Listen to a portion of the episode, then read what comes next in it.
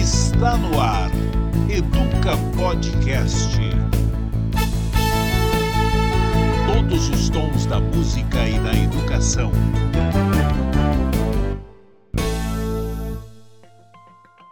Começa mais um Educa Podcast. Eu sou Adriana de Barros e hoje a nossa conversa é com o músico Juliano Abramovai e o professor Guilherme Braia. Vamos falar de todos os tons da música e da educação e das diversas culturas, artes e músicas não ocidentais que podem ser ensinadas também nas escolas brasileiras. Tudo bem, Juliano? Tudo jóia. Obrigada por ter aceitado o nosso convite. É um prazer ter você aqui comigo hoje, viu? O prazer é todo meu. Tudo bem, Guilherme? Tudo bom, Adri? Prazer estar aqui. Que privilégio meu de poder participar. O podcast de vocês, o Educa, é super legal. Fiquei muito feliz quando te recebi seu convite. Estou super feliz de estar aqui. É sempre eu que sou sua convidada e eu quis também ter você aqui para compartilhar com a gente seus conhecimentos, né? Bom, eu vou fazer uma breve apresentação aqui de vocês, que não é tão breve assim, porque vocês têm uma história muito legal e aí eu acho legal que os nossos ouvintes conheçam. O Juliano Abramovai é paulista, músico, compositor e professor na Cordats Rotterdam, Universidade das Artes em Rotterdam, na Holanda. Para quem não conhece, a Codarts é um dos poucos centros educacionais de música no mundo com foco em tradições não ocidentais e não europeias. Atualmente, leciona no departamento dedicado a tradições musicais de diferentes regiões do mundo, como a Índia, Turquia, Argentina e América Latina. Juliano foi o primeiro brasileiro a cursar música turca na Codarts. Este ano, ele lança pelo selo Pequeno Imprevisto seu primeiro disco, o Amazonon, também paulistano, Guilherme Bryan, é professor graduado em Meios e Processos Audiovisuais pela Universidade de São Paulo e coordenador do curso de pós-graduação em cinema no Centro Universitário Belas Artes de São Paulo. Entre outras atividades, Guilherme atuou em alguns dos principais meios de comunicação. Foi diretor de jornalismo na Rádio Brasil 2000 e subeditor na revista Cult. Guilherme também é autor de diversos livros, como Teletema, a história da música popular através da teledramaturgia brasileira.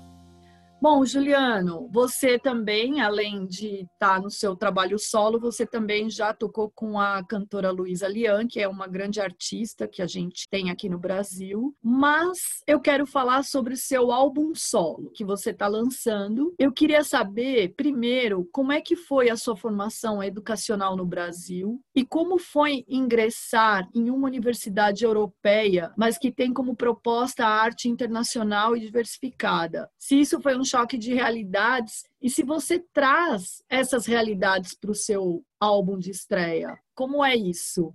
Eu sempre penso muito nisso, porque claro que marcou muito essa mudança. Então, é, começando do começo, eu me formei em violão, em violão clássico na Santa Marcelina. Violão sempre foi assim o meu instrumento, a minha grande paixão na música. Até esse momento do bacharelado, eu estudando violão, mas também meio sacando que isso não era assim, eu não queria ser um violonista, concertista. Realmente não era esse o caminho que eu ia percorrer. Procurando encontrar outras sonoridades nas quais eu, eu me identificasse. Gostei de tentar ir a fundo nas pesquisas que eu ia fazendo, né? Numa viagem tive a oportunidade de ir para a Turquia e estava numa loja de discos lá, ouvi uma música que eu gostei muito, fui lá no caixa, vi que CD que era e comprei. E era um CD de um músico que chama Kutsi Erguner, que é um músico turco, radicado há muitos anos na Europa e um dos expoentes nessa música clássica otomana. Lembra um pouco a música árabe, mas também é um pouco diferente. Foi uma sonoridade que realmente me encantou por conta disso, de eu não saber muito classificar. E voltei de lá também com um instrumento, que é o saz, que é um instrumento quase como se fosse uma viola caipira da Turquia, porque é um instrumento muito popular, muita gente toca. Comecei nesse caminho, assim, de querer tocar alguma coisa nessa onda. Formamos em São Paulo o Gran Bazar. Eu fui indo nesse caminho e quando eu vi, eu tava, assim, envolvido completamente com uma música que tem muito pouco no Brasil, que é essa música do leste do Mediterrâneo, dos Balcãs. Tava com o Gran Bazar, tava com a Orquestra Bandida, tocava com a Luísa também, mas tava muito mergulhado nisso. E percebi que realmente no Brasil ia ser muito difícil de eu continuar me aprofundando nisso. E é, isso era uma coisa muito importante para mim. Já tinha ouvido falar da Codarts, acabei prestando esse mestrado lá, que é o mestrado em performance, em, ou seja, em música mesmo, não é um mestrado acadêmico, né, teórico, é um mestrado prático. E vim estudar com o Kutsi Erguner, que é esse mestre que eu comecei a ouvir anos atrás e é o diretor artístico da Kodarsa, a parte de música turca. Esse foi o meu caminho, assim, que acabou me trazendo, né, um brasileiro estudando música turca na Holanda, não é exatamente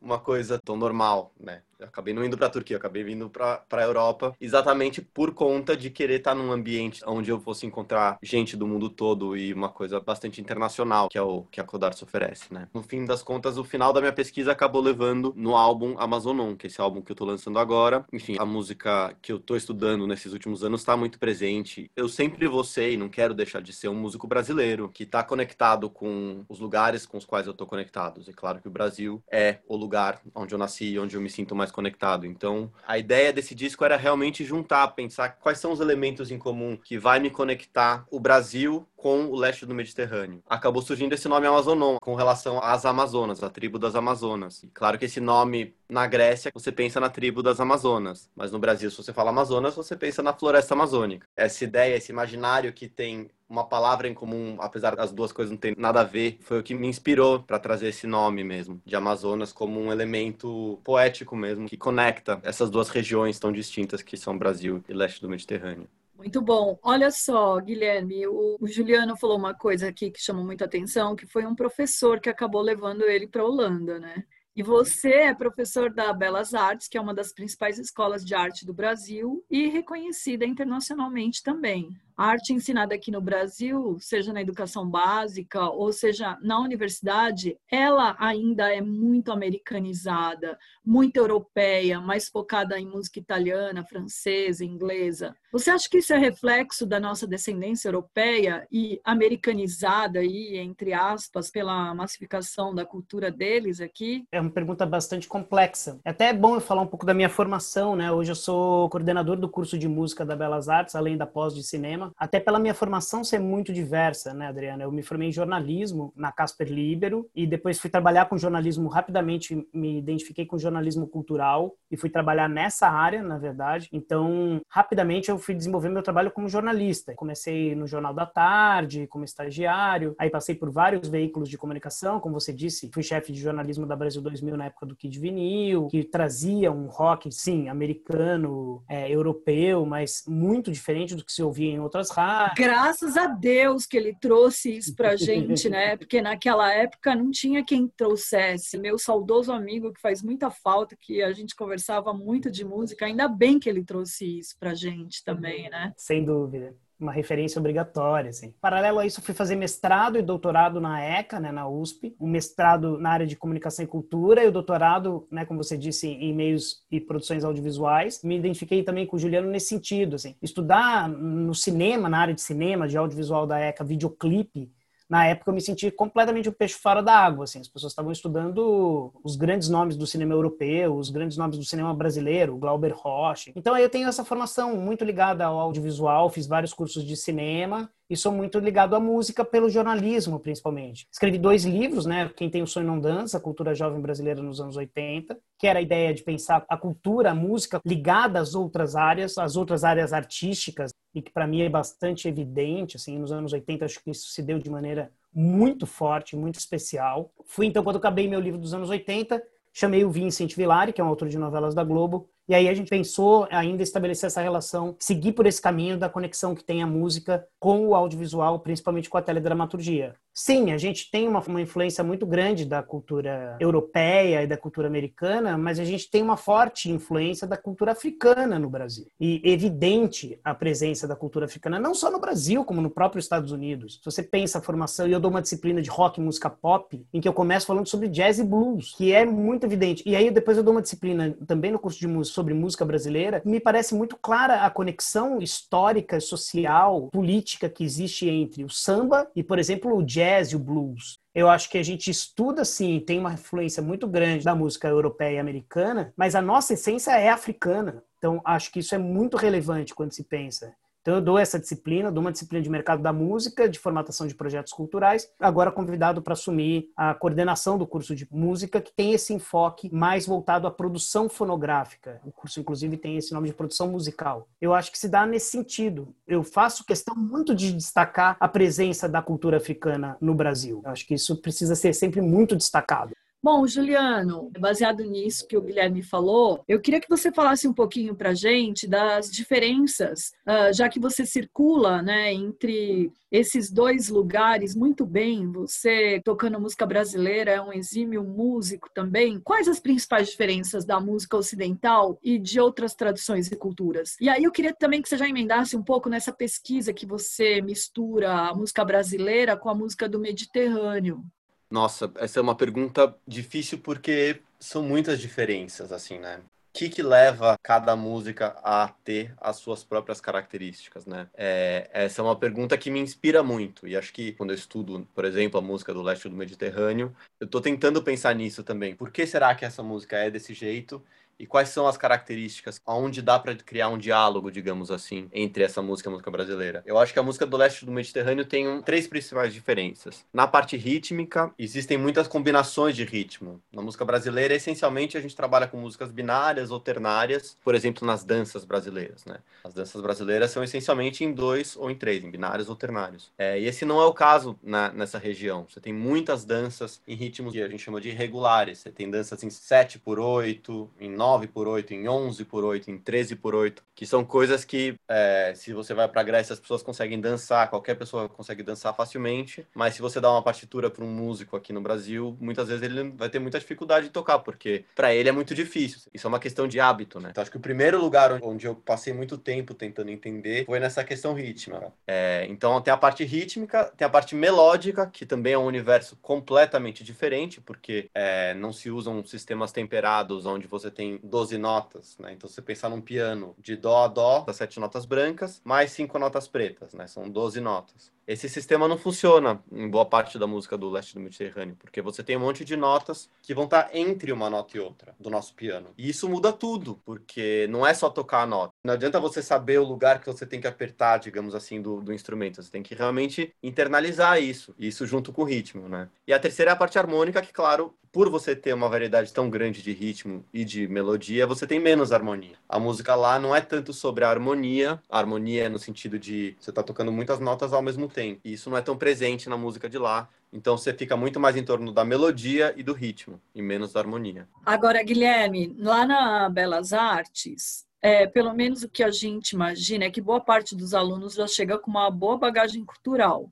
Talvez por conta das classes sociais que sempre tiveram mais acesso a uma cultura mais diversificada. Você acha que essa cultura internacional, fora dos padrões ocidentais, ela poderia ser ensinada para um público maior, para estudantes economicamente menos favorecidos e que provavelmente não tiveram essas oportunidades e acesso às outras culturas? Eu acho, acho que a gente tem um problema muito sério de formação de repertório, essencialmente assim de formação de repertório. Quando o Juliano estava falando, me chamou muita atenção, me lembrei de várias coisas que são muito legais, que, por exemplo, o livro do José Miguel Wisnik, O Som e o Sentido, é uma obra de referência super importante, que deveria, sim, é, ser ensinado nas escolas de ensino fundamental, médio, deveria ser, essa musicalidade deveria ser levada para outros lugares. Infelizmente, a gente conhece muito pouco a nossa própria cultura. O dos vizinhos, a gente conhece quase nada, e de outros lugares, então, menos ainda. A gente é muito influenciado, pelo, como você disse, pela cultura do hemisfério norte ocidental. Ô, Guilherme, você falou bastante de música africana, né, das nossas influências, a música africana, por exemplo, né, para a educação brasileira, é, não poderia também ser ensinada na escola. E até a música e a arte da América Latina, mais uma vez eu insisto aqui em dizer, porque está muito perto da gente e a gente ouve aqui no Brasil pouquíssimas músicas latino-americanas.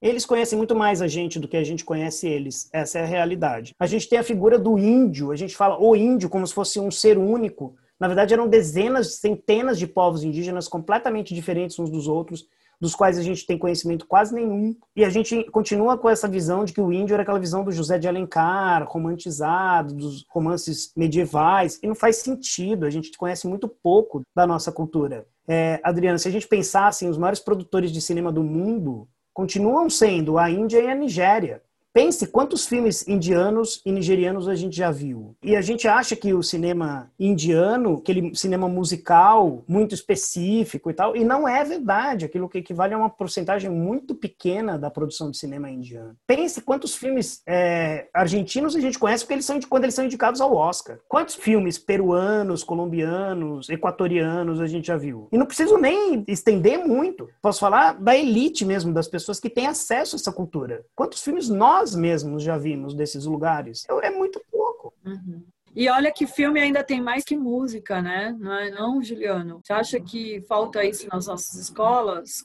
É importante ressaltar que essa não é que é um acaso, que puxa, por acaso a gente acabou não tendo em contato com isso. Não, isso são escolhas políticas muito claras e que nem todas vêm da gente, né? A gente está inundado por uma cultura hegemônica, porque essa cultura se impõe também pô, dei aula em várias religiões de São Paulo, sempre tentando passar material, seja música, seja vídeos, seja filmes de lugares que não fossem americanos ou que não fossem uma cultura hegemônica, eu nunca vi uma falta de receptividade, assim. Acho que todo mundo, para quem eu já mostrei um material que é interessante, seja de qualquer lugar, fica muito feliz em ver, muito interessado, né? Então acho que o interesse existe, acho que a abertura existe, mas é uma luta ideológica também de mostrar outras coisas que estão ali e que mudam a mentalidade das pessoas, né? Você ter contato com uma música que não é de um lugar só, abre a sua cabeça num sentido social de pensar outras coisas, mas também o seu cérebro. O seu cérebro passa a pensar de outro jeito. Isso é muito importante de tentar se fazer.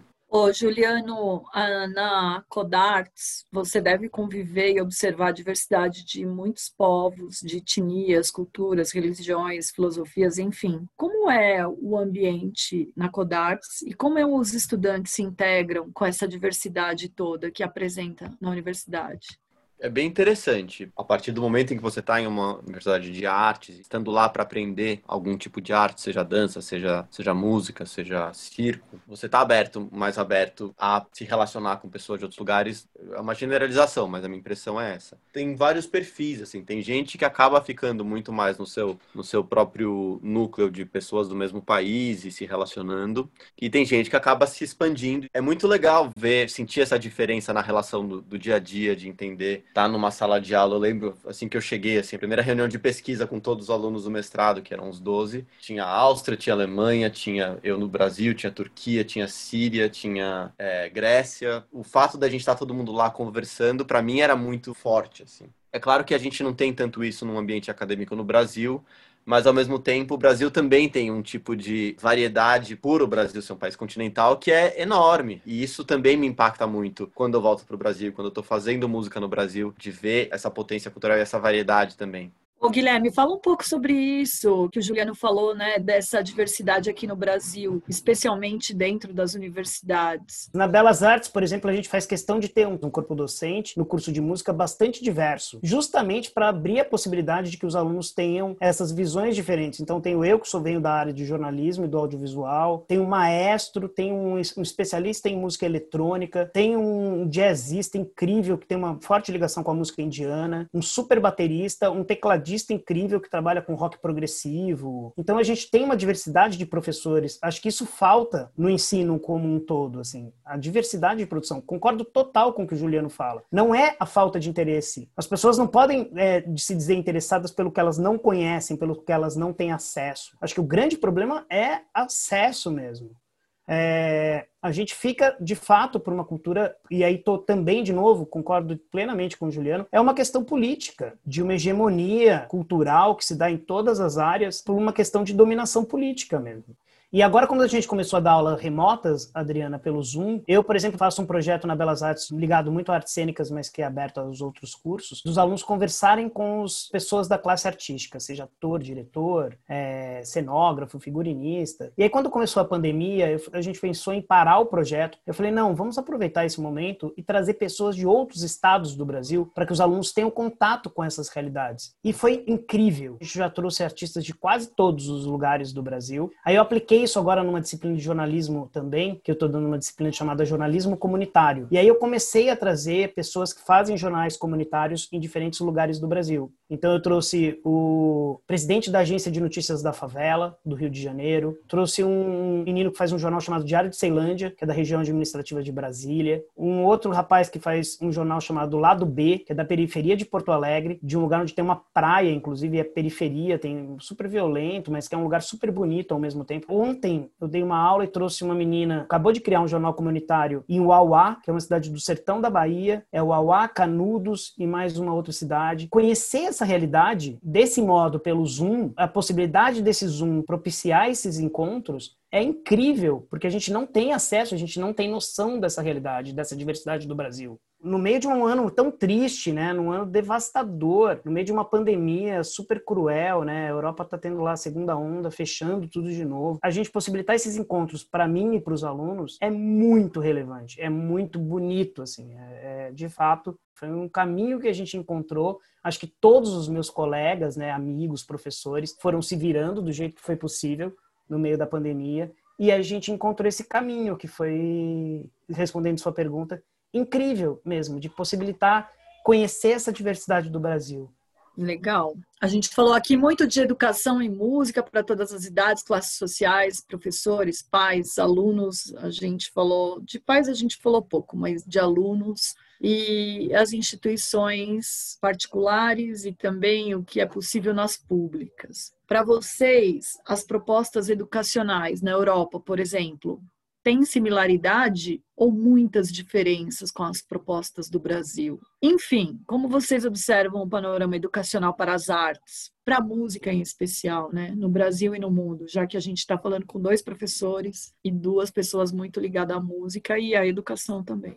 O que eu vejo aqui acho que existe um lado de tentar se conscientizar de que a Europa é só um entre outros lugares do mundo. Eu vejo uma, um movimento de tentar aplicar práticas de decolonização nas escolas, nas universidades, mas às vezes isso vem de um lugar ingênuo, porque se faz isso com pouco embasamento e sem realmente tentar entender né, esse tipo de profundidade. É, então é um movimento que existe de tentar se enxergar sobre outro ângulo não sei, com, com relação ao Brasil, faz tempo que eu estive mais ligado ao Brasil numa escola superior ou coisa assim, mas eu via muito pouca ligação com tradições que não fossem nem europeias nem brasileiras ou americanas, assim. Eu acho que esse é um movimento que ainda está para acontecer de tentar ampliar isso no Brasil.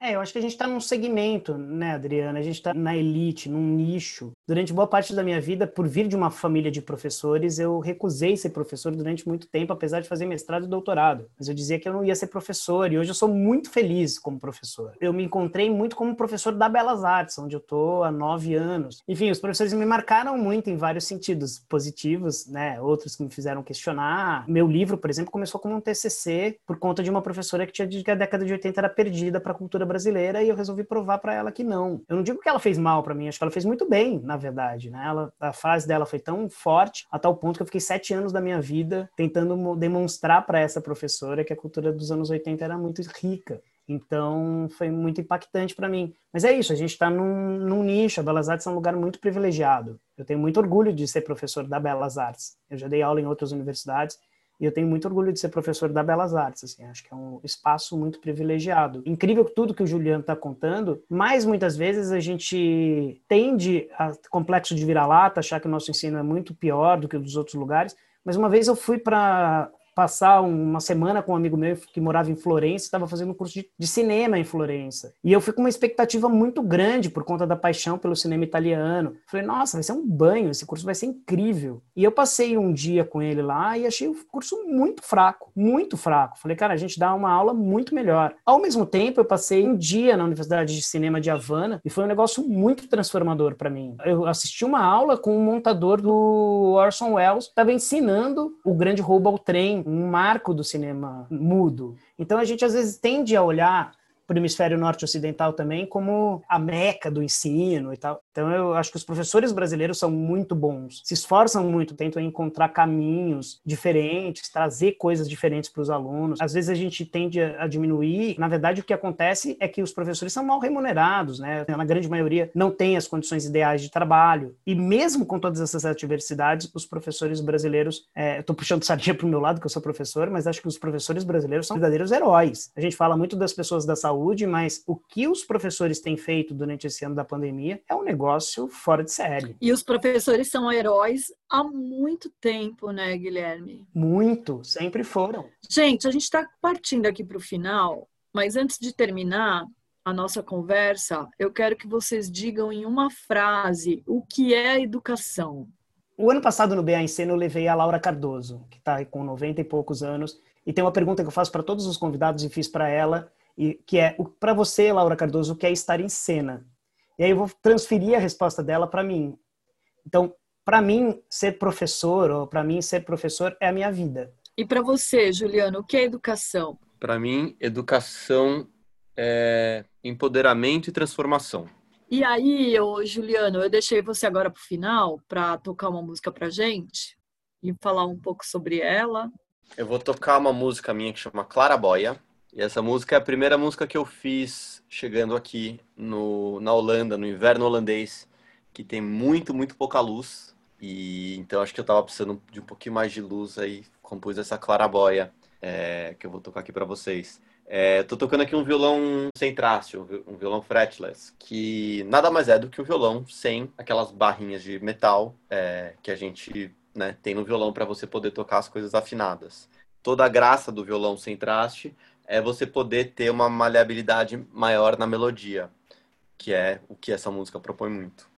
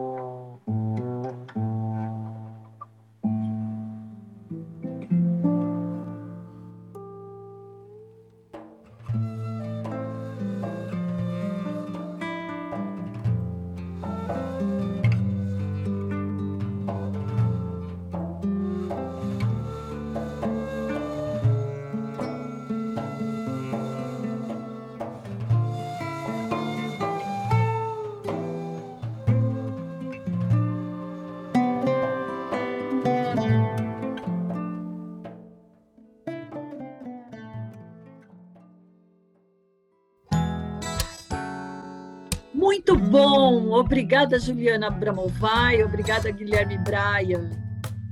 Este foi o Educa Podcast. Todos os sábados, às 11, você vai ouvir histórias, debates e as conversas entre músicos e educadores. Acompanhe o Educa Podcast no Spotify, YouTube ou em seu agregador de podcast preferido. Também acesse o nosso site educapodcast.com.br. Também estamos no portal Terra, na coluna Nos Bastidores e no site Educador 21. Quer participar, comentar, sugerir temas? Envie um e-mail para educapodcast@educapodcast.com.br. Até a próxima semana. Educa Podcast. Apresentação Adriana de Barros. Roteiro e produção Ricardo Berlitz. Trabalhos técnicos André Gibelli. Realização Berlites Comunicação.